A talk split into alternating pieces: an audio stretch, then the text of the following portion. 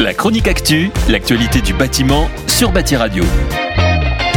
Serons-nous un jour remplacés par des robots? Loin d'un monde futuriste inventé par l'écrivain visionnaire Asimov, l'enjeu est de taille pour le secteur de la construction face au manque chronique de main-d'œuvre, à un personnel vieillissant et à des métiers toujours difficiles physiquement.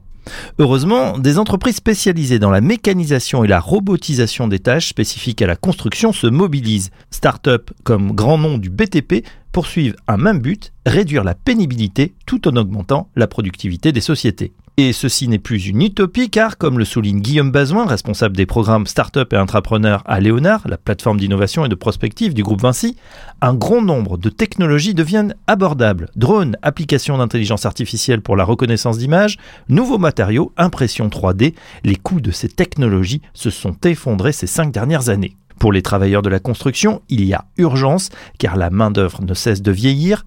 Par exemple, aux États-Unis, la proportion de travailleurs de la construction qui ont moins de 30 ans a baissé d'un tiers entre 2005 et 2015. Et à Hong Kong, 45% de la main-d'œuvre a plus de 50 ans. Quant à l'Hexagone, on estime qu'un tiers des compagnons pourraient partir à la retraite d'ici 2030. Les robots ou l'automatisation croissante servent déjà à réduire la pénibilité. La PME anglaise Qbot développe par exemple des outils innovants au service de la performance énergétique des bâtiments grâce à la robotique et à l'intelligence artificielle. Son système permet d'inspecter et d'isoler les vides sanitaires des maisons, des espaces peu accessibles à l'homme et souvent une tâche très contraignante pour les ouvriers. Dans la même veine, PaintUp traite les façades des bâtiments. La solution numérise les façades et définit ensuite un protocole des zones à traiter. Une solution au vieillissement dans une profession où on peine à recruter en raison de la pénibilité des travaux.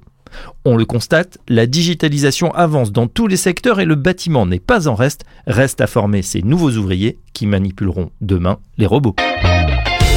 La chronique actu, l'actualité du bâtiment sur Bâti Radio.